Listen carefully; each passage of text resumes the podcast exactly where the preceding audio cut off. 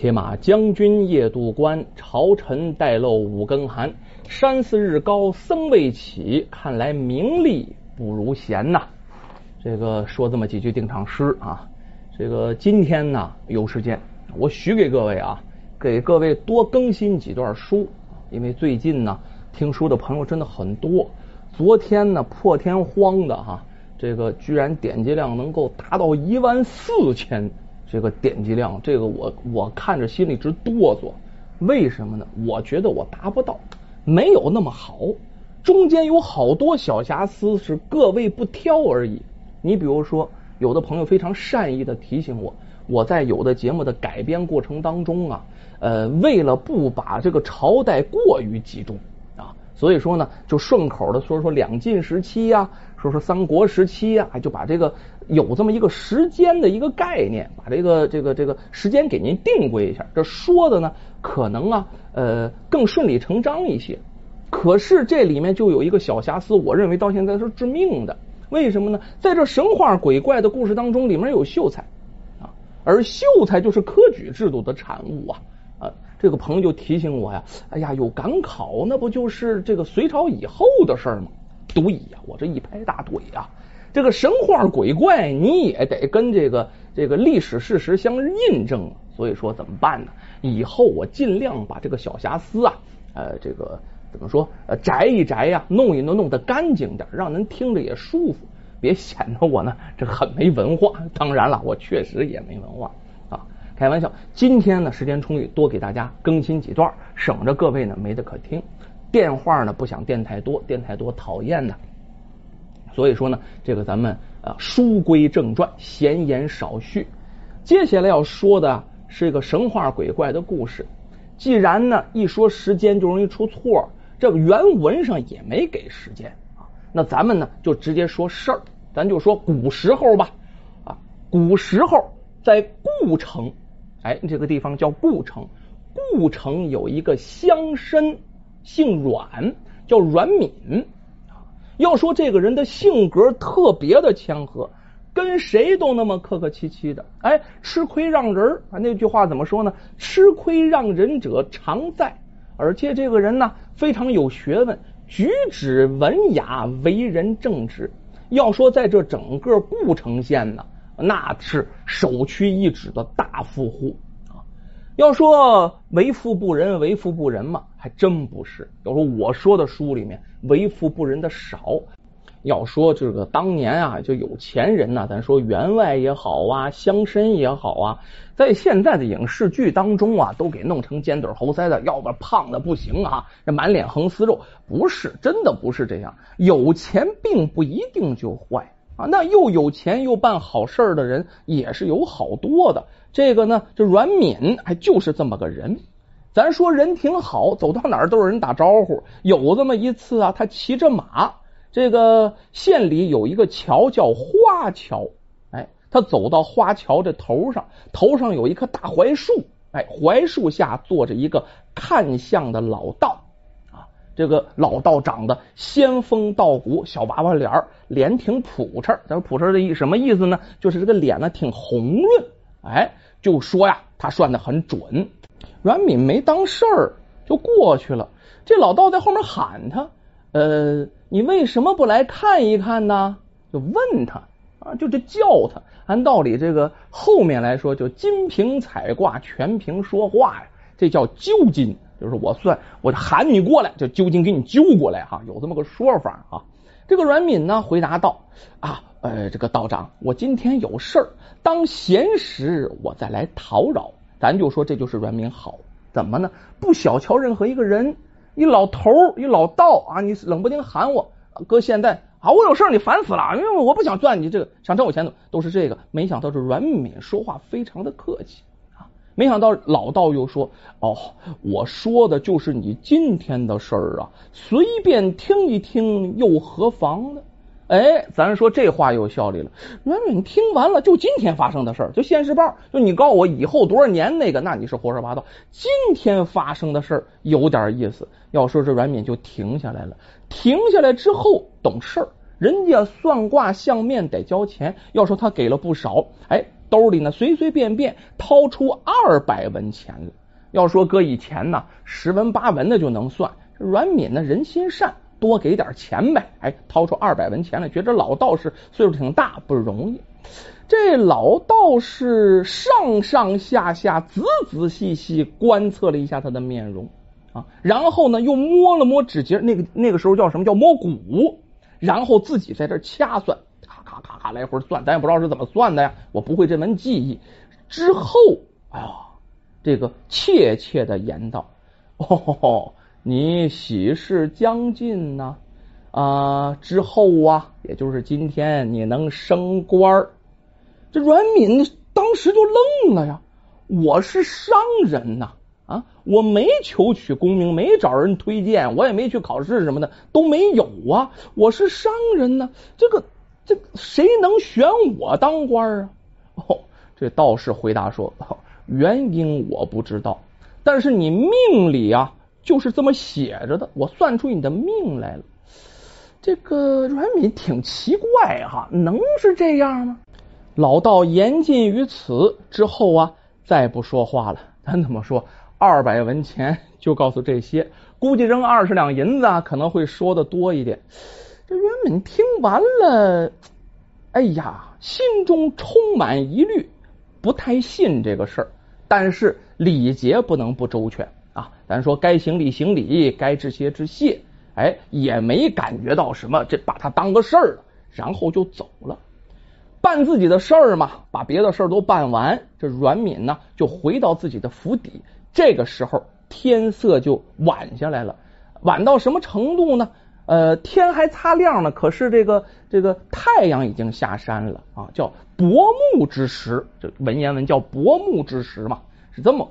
突然就在这个时候啊，有士绅人还挺多，二三十人呢，携带着重礼就前来拜访，哎，都来祝贺什么呢？都来祝贺新县主上任。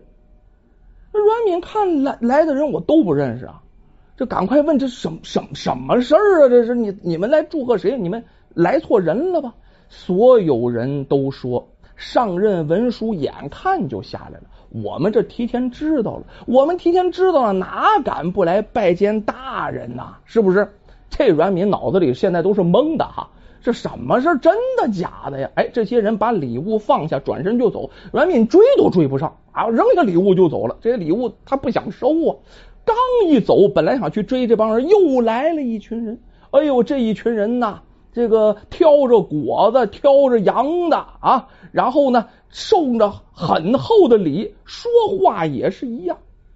一样什么呢？我是来给呀，这个这个县令大人啊，我来提前送个礼。这个命令的这个单子，命令的文书马上就要到了，然后把礼单呈上。这阮敏到现在实在是摸不着头脑，怎么回事了？现在想想，这道士说的可能是真有这么回事啊啊！天上掉个大馅饼砸着我了，是怎么回事？就在他摸不着头脑的同时啊，有个人悄悄的走到他身边，好像想对他说些什么话，但是欲言又止。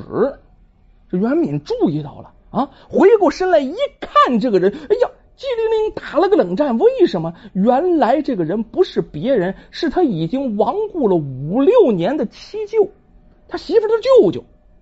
这时候，他的七舅小声说呀。你被人推荐做阴司的顾城令啊，任命已经签发了。这些鬼都是来提前祝贺你的。他们得知消息后啊，特意提前来巴结你。这阮敏听到这儿，我的天哪，吓得不行了。然后就说：“我我我就就就我没想死啊啊！”我没想死啊！我我这怎么就阴司的顾城令了？我都我都死了，我当什么县令啊？这可怎么办？这可怎么办呢？哎，他这七舅啊回答说：这阴司用官呢，只看重人品正直的人。你要是执意推却的话，也许能够免了这个任命。但是你要试试看。正说到这儿，门外啊忽然来了一个红衣使者。从上到下连帽子，甚至连脸都算上，火炭红。后面呢还跟着另外两个使者，三个人一起来的，上前就开始跪拜。大人，辅军大人召唤你前去呀！这话音刚落，好家伙了，所有人是拱手道贺，恭送大人。咱就说这那些小鬼啊，恭送大人。这阮敏没办法呀，啊，这这周围这这这。都不是活人呢，咱说都是鬼呀，我敢不去吗？去吧，哎，然后呢就跟着走了，来到花桥槐树下，就他白天路过那个地方，那老道还在那呢。他看见这个红衣使者，然后就张了嘴了，呃，尊使何处公干呢？这红衣使者没注意他，转身一看是这老道，哎呦喂！原来仙长在此啊啊！今奉命请顾城令受印。哎呦，这下阮敏呐，看见这老道身份不凡的，那不是一般人，仙人呐！赶快跑上前去，扑腾就跪下了呀！啊，跪地求饶啊！呃，因私用官，只立贤者，应不违背天道啊！虽说求贤若渴，此人阳寿未尽，岂能任用？我常听闻有贤者阳寿未尽便被请入明司任官，也不知广定王殿下是否知道这些呀？他与家师申道子是挚友，我应该前去告知他这些事情否？咱说这段话都是那老道说的。这话跟别人说没用，红衣使者一听到这儿，吓得呀，大汗栗子就下来了，赶快上前啊解释啊啊，辅君呃念被推举之人的人品贵重，有意的委任，这是好事啊。但是呢，此事儿啊，如果这人他不愿意，那也不作数，这事儿不能强求。这阮敏赶快说啊，这个这个这个不行啊，不行，我我我我不愿意，我不愿意啊，我我我真是不愿意，赶快表明自己的心意。这老道回过身来，就跟着红衣使者言道：“呃，既然此人无意为官，且阳寿未尽，你应该回去据实以告啊。我看现在可以留下他了吧？要说对面这可是个仙人。”红衣使者，你再好，你没有这仙人的道行高强，哪敢强求？不敢。于是呢，哎，行了大礼之后，拜别而去。哎呦，剩下这个阮敏哦，跪下谢老道的救命之恩呐。这老道啊，笑着说：“哎，因私取人呐，不拿命赎后者。你虽获免，然。”命寿当在十年之间呐，应该看淡生死，不恋世事为好。什么意思？就是说这阴司用人，虽然说是看着人品呢，但是啊，你要是寿活百岁，那个他也不找你，就是看你差不多了啊，然后呢，这个才来找你呢。那意思你再活也活不几年了。然后告诉告诉这阮敏，虽然说你人不错，但是你这寿命再往后算，也就剩十年了。你呀，别把这生死看看成回事你既然是死了，你回头呢也能到那阴司去，然后当个官，这不也挺好吗？哎，要说老道这一番话，阮敏自此之后记在心中，以后把生死啊置之度外了，看破红尘，出家为了僧了。原来他的寿活不到十年。按书上记应该是八年，可是他出家为僧以后，整日礼佛，又活了十二年才能病逝。延年益寿的秘诀呀，到最后阮敏呢就逝世的时候，然后跟跟旁边的人说，都问他怎么延年益寿，因为都知道他有八年的寿命嘛，然后怎么才活了十啊？怎么活到了十二年呢？他说，其实真的很简单，延年益寿的秘诀也无非就是心淡如水。看淡一切。